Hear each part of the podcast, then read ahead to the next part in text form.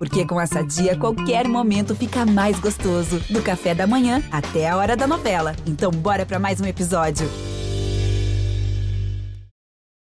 A convicção que tudo vai dar errado é uma constante. E ela atinge um pico às vezes, do nada. Ela vem como um soco no estômago. E depois ela passa. Mas aí vem um estado de esgotamento, indignação pela ausência do controle.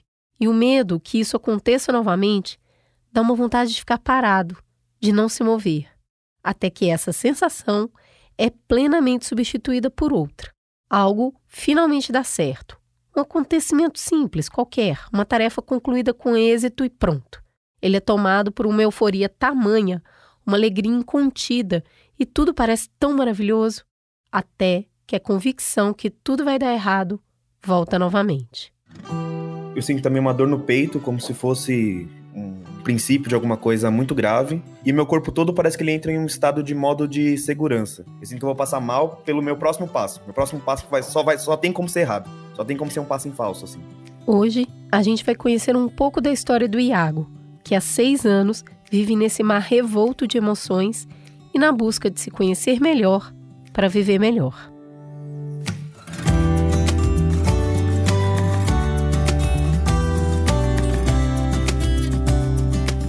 Eu cuido de mim? Foi para responder essa pergunta que criamos esse espaço aqui. Um podcast para a gente conversar sobre saúde mental além do raso, partindo de múltiplas vivências, apresentando diferentes linhas de tratamento e explorando nuances de viver e conviver com transtornos mentais. Prazer!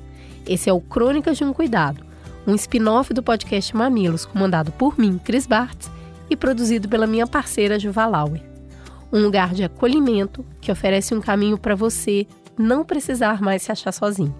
E quem abriu a sua cabeça e o seu coração para mim dessa vez foi o Iago.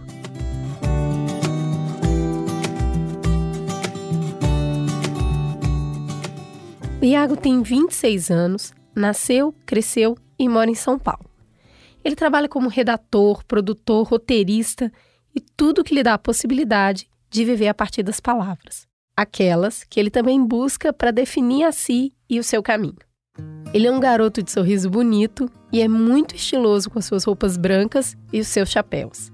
É uma presença de carinho e atenção, ora com a sua quietude, ora com a sua explosão de energia. O Iago teve uma infância que se parece com a de muitos garotos negros e de baixa renda no Brasil. Uma mãe muito esforçada e severa que trabalhava para cuidar sozinha dos filhos. Ele, o mais velho, sempre sentiu o peso de dar certo, de se esforçar para ir além do que a mãe havia chegado. Afinal, ela se dedicou muito para manter ele e os irmãos longe das violências da rua, do tráfico de drogas que rondava a escola e minimamente protegidos dos episódios de racismo que toda a família vivenciava. A mãe do Iago acreditava que, para ele não virar estatística, a única chance de sobreviver era ser acima da média. Ela sempre tocava o bumbo para manter esse ritmo. E para ela, um menino que sempre vivia com um livro na mão, que deixava de fazer as tarefas de casa porque estava lendo, era um sinal de problema. O Iago chegou a apanhar para largar os livros e tomar um jeito na vida, cuidar das tarefas importantes. Como toda mãe de menino negro, a mãe do Iago tinha muito medo medo que algo ruim acontecesse com seus filhos. Ela sabia que ela precisava criar meninos fortes, prontos para enfrentar um mundo que exigiria muito deles, que não os trataria bem. E o Iago, ele se inspira muito na mãe dele. E essa inspiração vai além de uma simples admiração. Para mim é importante você ser a continuidade da sua família. Então eu tento, eu procuro ser muito igual a ela. O Iago sempre exigia muito de si. Ele aprendeu a ler com 4 anos, ele cuidava dos irmãos, da casa e se virava na escola mesmo sem ser um aluno muito aplicado. Não ser aprovado num curso técnico secundarista foi um tombo surpresa. Como assim? Ele não tinha passado, mesmo se esforçando muito? O abismo entre os seus objetivos de vida e a crença na sua capacidade de conquista começou a se formar ali. Um medinho de não bater a meta, que é ter uma vida melhor do que a vida da sua mãe. Esse fantasma começou a ganhar forma. Contradizendo essas expectativas ruins, ele foi aprovado no curso de letras da USP Ele estava em uma das melhores universidades do país. E também estava trabalhando, um trabalho que tinha a ver com o que ele estava estudando. As letras eram a sua ferramenta. E aí, entre medos, tropeços e conquistas, a vida do Iago parecia no rumo certo. A soma parecia positiva, mas ele tinha que ganhar dinheiro, sair de casa, se formar, ser um intelectual, se engajar politicamente. Afinal, uma pessoa preta, periférica e gay precisava dedicar a vida mais do que qualquer outro. Pois é, os fantasmas não abandonaram o navio. Eu sou uma pessoa rígida, sabe? Eu, eu me cobro muito. Para mim, uma pessoa adulta, principalmente uma pessoa negra adulta, ela tem que preencher uma certa planilha, um certo checklist. Para mim é muito claro que uma vida plena, uma vida digna é uma vida de emprego estável, moradia estável, relacionamento estável e saudável e frutífero e um, uma perspectiva de, de futuro, de continuidade, é, de não estar no estado de imprevisibilidade. E aí eu comecei a passar mal porque eu não, não conseguia ver como é que eu ia ter aquilo. Esse mal-estar já estava instalado. Essa sensação de incapacidade e de medo foram ganhando forma até que um dia ele estava assistindo uma série de televisão boba, uma comédia sobre um homem gay que sofria de ansiedade mas que tinha uma vida plena. Uma identificação ruim bateu ali. Ele acabou tendo o que reconhece ser a sua primeira crise. Não conseguia ter um plano, traçar um plano para conseguir ter essas coisas. São as coisas que eu acredito, que eu quero, que eu acho que tem que ser. E aí foi a primeira vez estava em casa sozinho e é uma série que eu amo, tava feliz vendo aquilo tal. Mas foi a primeira vez que eu passei mal e fiquei a noite mal. Então eu comecei a entrar nessa aqui que eu tô fazendo com a minha vida. E isso já fazem seis anos. Há seis anos começou uma tempestade. E a partir desse dia, o Iago sente que ele não tem mais controle de nada. Ele me disse que sempre pensa que vai passar mal no próximo passo, que tudo vai desabar. E isso acaba paralisando ele e o faz perder a capacidade de tomar decisões. Ele sente muita insegurança e muita incerteza. Muitas vezes, depois de uma crise, quando ele vai se abrir com algum amigo, ele chora. Um choro de raiva e de frustração. Ele acaba se descrevendo como uma bomba relógio, que pode estar bem e no segundo seguinte ter uma crise. Ele me disse que ele não se sente uma pessoa confiável. Tem uma frase que eu escuto muito, que é quem não tem o que perder perde a vida. Então, dali para frente eu comecei a contemplar esse abismo que é se eu fizer isso aqui eu vou perder tudo, porque eu tenho pouco, né?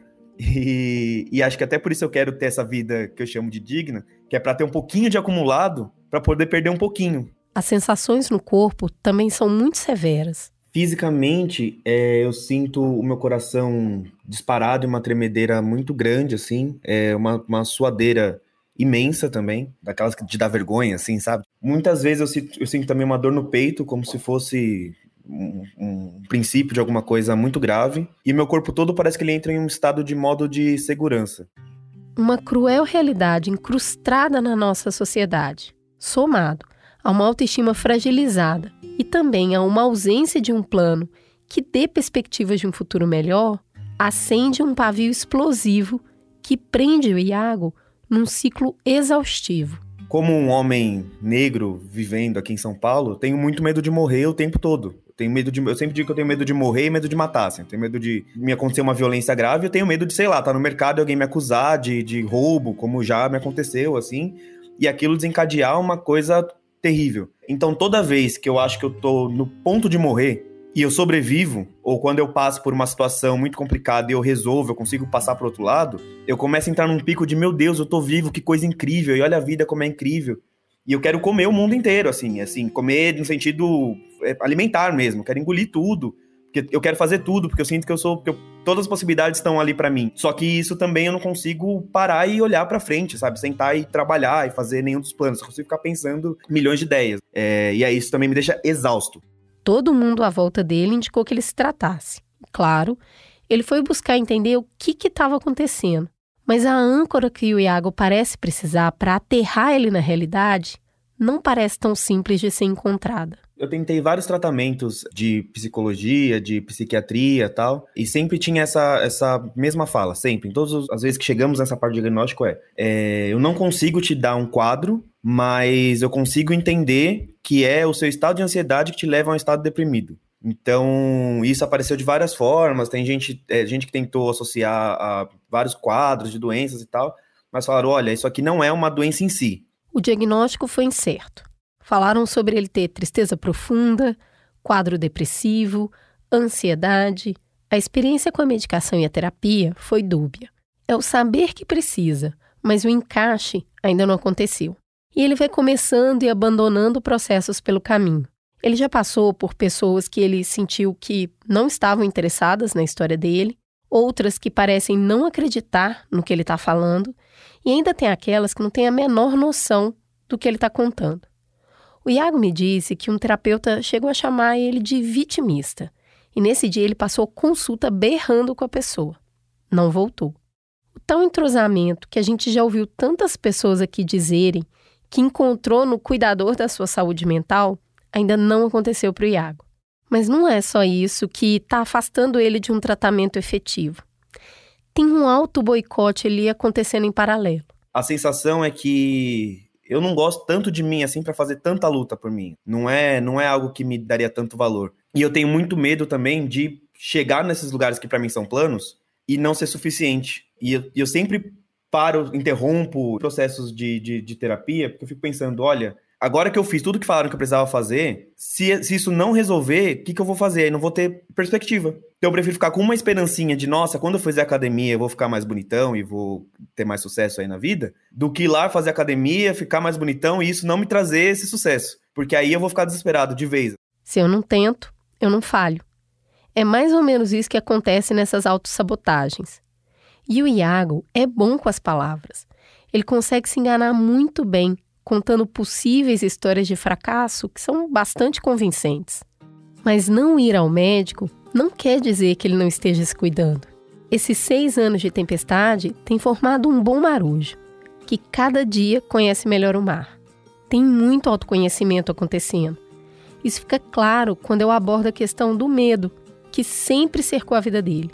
Se ele sabe de onde veio, se sente que é ancestral. E eu achei muito feliz o termo do uso ancestral, é, porque é exatamente isso que eu sinto, sabe? Eu sinto que esse medo, ele, ele não vem de mim. Ele tá acima de mim, tipo, não sou eu que tô, tô com ele. Tipo, enquanto ser humano, eu não pude desenvolver esse medo. Ele realmente nasceu comigo na, na, na, na carga genética. Além de compreender o seu medo, ele passou a conversar mais com esses fantasmas. Que agora eu consegui entender que tem coisas que estão acontecendo que são sintomas. E tem sido muito gostoso esse processo nos últimos meses, que é cara, agora eu não tô conseguindo trabalhar. Eu preciso tirar um tempo. Não tem nada de ruim me acontecendo, eu não tô me sentindo triste. Eu só tô me sentindo incapaz de me concentrar e trabalhar. Eu preciso tirar 20 minutos e eu volto. Assim, a relação do Iago com o trabalho tem amadurecido. Ele entende que ele precisa de previsibilidade para ele sentir que ele está com os dois pés no chão. Ele precisa de processos claros, direcionamento técnico, prazo, limite e transparência nas relações. E ele sabe que nem sempre isso vem redondinho, mas o entendimento de saber o que ele precisa já é um farol. Na outra ponta, o Iago reduziu muito a sua rede de amizades para se concentrar em três amigos muito próximos que o conhecem bem e que ele confia.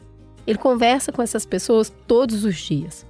Elas estão sempre ali para o bem e para o mal e elas sabem muito bem o tipo de acolhimento que o Iago precisa e deseja. Eu quero que as pessoas entrem e se metam mesmo na minha vida e metam o bedelho, porque eu sei que eu não tô dando conta de entender o que tá acontecendo. E eu acredito que as pessoas que estão melhores do que eu, talvez deem mais conta, então talvez elas tenham soluções, tenham dicas, né? É, e me ajudem a ver. Na proa desse navio está o candomblé. Abraçar uma crença que o aterra, exigindo disciplina e obrigações, alimenta a sua espiritualidade à base de presença e verdade. Então eu tenho essa, essa força espiritual que ela, ela é muito honesta comigo e que é exatamente o meu lugar do amor, assim. Com o, o candomblé, eu sinto que é uma relação de casamento. Às vezes eu vou lá, eu chego de cabeça baixa, que eu acho que eu vou tomar uma bronca, e o orixá fala, não, dessa vez eu entendo, dessa vez passa. E às vezes não, às vezes eu chego lá e falo, não, você fez coisa errada, isso aqui não, não pode. Se perder, se achar, se organizar, criar essa envergadura emocional foi fundamental para agora conseguir olhar para o que precisa ser visto. Eu acho que consigo fazer terapia, porque eu não consigo, eu tô muito sensível, se mexer um pouquinho na vareta errada, tudo desaba, sabe? Então agora eu acho que eu tô num ponto que eu vou começar um tratamento psiquiátrico e eu tô muito contente de me ver assim. Porque agora não, não, não são coisas que me causam sofrimento mais. Eu não sinto na minha alma, sabe? Não é uma agressão a mim as coisas que me acontecem. Então, beleza, eu tenho um problema de saúde. Ótimo, agora eu vou tratar meu problema de saúde. E a partir daí vou fazer terapia, porque precisa ser feita. Eu sei que precisa ser feita. E até porque é muito flagrante, né? Porque precisa de terapia. Um, um jovem negro, LGBT, cresceu sem pai, mãe solteira, tudo isso, sabe? Cuidou de irmãos. os traumas estão ali, eles estão pós, eu preciso trabalhar com eles. O Iago está cada dia mais preparado para escrever um novo capítulo da sua travessia pela vida.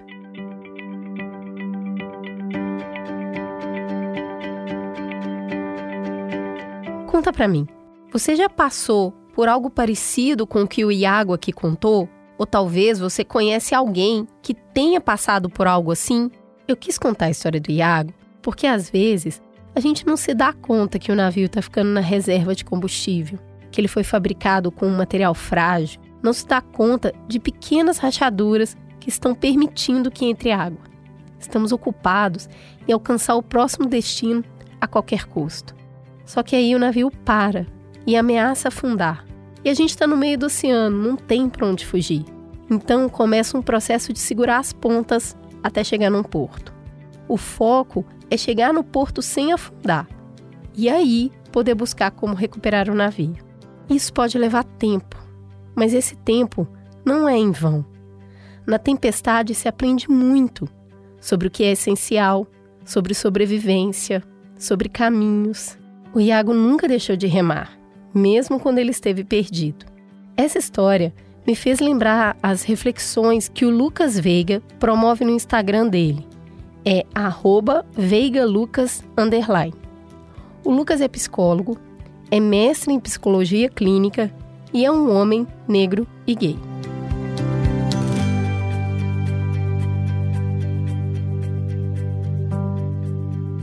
Oi, Lucas.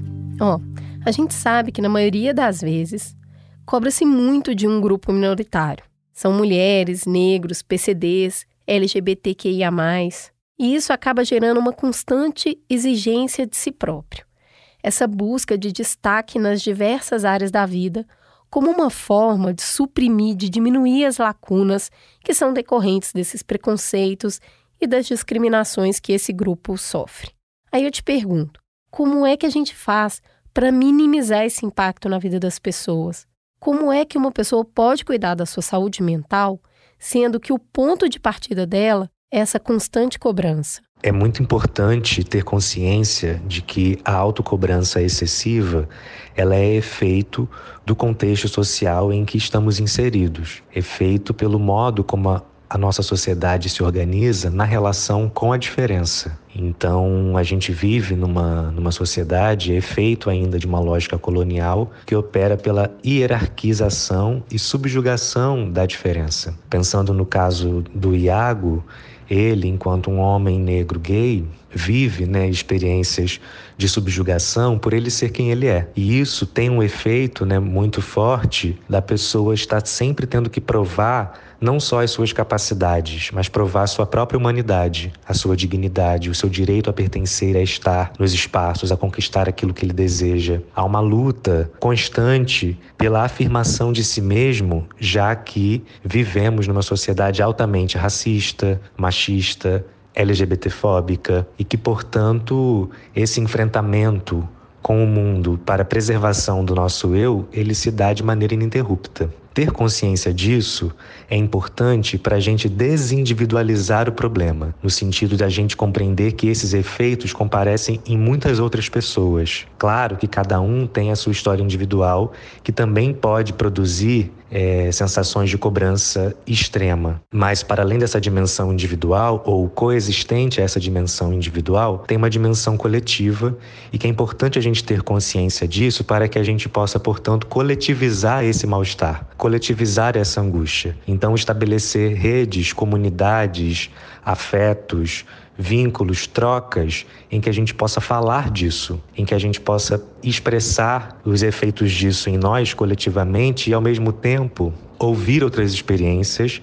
e criar junto, né, a partir da singularidade de cada um, a sua maneira de lidar com essa questão. Não há uma fórmula, né? não há um manual do que a gente faz para escapar desse efeito, porque esse efeito ele é próprio do mundo em que a gente vive. Então, é como a gente vai manejando para a gente poder se permitir fôlegos, brechas, espaços, intervalos e não apenas estar num exercício constante de, de enfrentamento e de autocobrança para além daquilo que naquele momento a gente realmente está podendo fazer. Tem um trabalho da gente poder se conectar com as nossas possibilidades, se conectar com as próprias possibilidades, com as próprias potencialidades, com aquilo que a gente deseja, com aquilo que a gente está verdadeiramente voltado, interessado e menos preso ao olhar do outro, à expectativa do outro, ao que o outro vai pensar a meu respeito. É importante que a gente possa criar uma consciência própria de quem eu sou, do que eu desejo, do que eu não desejo, de como eu funciono em determinadas situações. Todo esse repertório é, discursivo produzido sobre si e, em especial, no intercâmbio com outras pessoas que vivenciam experiências semelhantes, ajuda muito a lidar com os impactos que este mundo, como está organizado, produz em nós. É, você já deu um norte importante para conviver com essas dificuldades que são muito reais, né? Eu queria entender um pouco se ter um diagnóstico concreto seria também um norte ou se isso não é tão necessário. Porque na conversa, o Iago contou que ele não tem um diagnóstico concreto. Ele conta que já falaram de tristeza, de depressão, de ansiedade, mas não tem nada sacramentado. Então eu queria saber, quando a gente vai num psicólogo, num psiquiatra, é mais importante ter um rótulo do que eu tenho ou tratar como eu me sinto? O rótulo, ele sempre ajuda ou ele pode atrapalhar? É melhor não ter um rótulo ou é sempre melhor ter? Qual que é a sua visão sobre isso?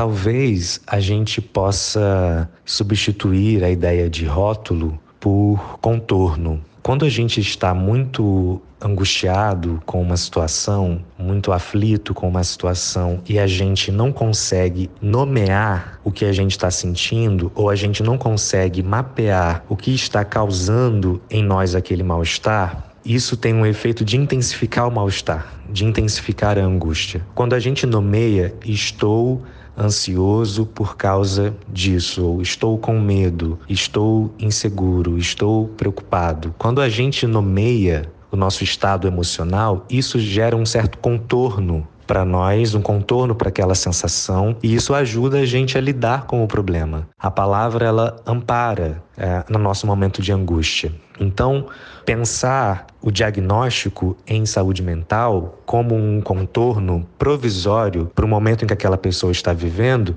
é interessante e é importante, e isso vai ser desenvolvido, vai ser construído na relação terapêutica. Tem pessoas que estão, por exemplo, com humor deprimido, mas que não estão num quadro de depressão, não tem um diagnóstico de depressão, mas entender que naquele momento ela está com humor mais deprimido e entender quais são os motivadores, né, os desencadeadores desse estado, é uma direção de trabalho na terapia. Né? Na terapia a gente vai cuidar é, do que, que está produzindo aquela sensação, do que, que está produzindo aquele sintoma em vias de diminuir o sintoma e, é, em muitos casos, em vias de curar o sintoma. Mas é sempre construído em relação terapêutica, na relação terapêutica. É importante a gente evitar os autodiagnósticos, né? Às vezes a gente está ansioso vai pesquisar na internet, aí acha que está com uma série de, de doenças. É bom evitar esse tipo de, de prática, buscar um profissional e buscar esse cuidado. Muito bom, Lucas, porque contorno é realmente uma palavra interessante para se usar aí. Ajuda da forma mesmo.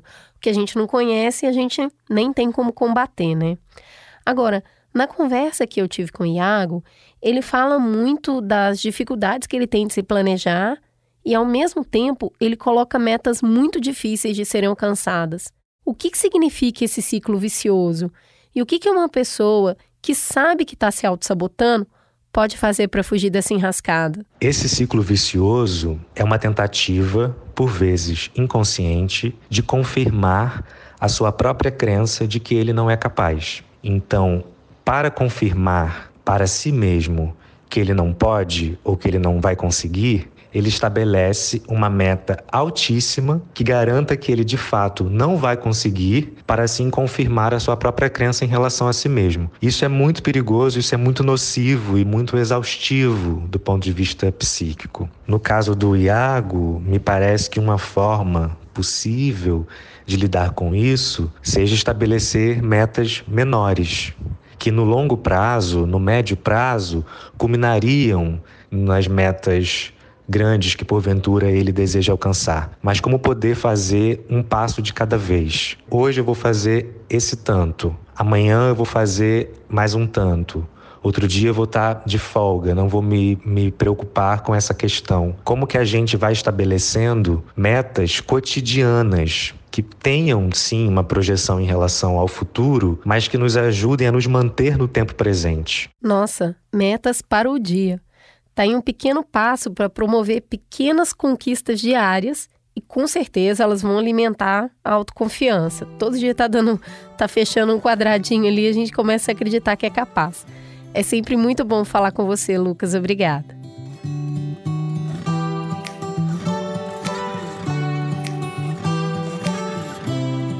Boa conversa hoje, hein? Eu senti que a gente avançou nesse tema. Eu agradeço o Iago por me contar sua história, o Lucas por me ensinar e você por me ouvir. Se você quiser, você pode contar a sua história para mim. É só entrar no perfil mamilospod lá no Instagram. Nos destaques tem um formulário que você pode escrever a sua história. Quando ela for selecionada, a gente entra em contato para bater um papo. Se você preferir, você pode usar o bom e velho e-mail no endereço mamilos@b9.com.br. Eu prometo que eu vou te escutar e eu vou procurar um profissional para nos ajudar a avançar na busca de uma vida com mais saúde mental. Um abraço, se cuidem e até o próximo Crônicas de um Cuidado.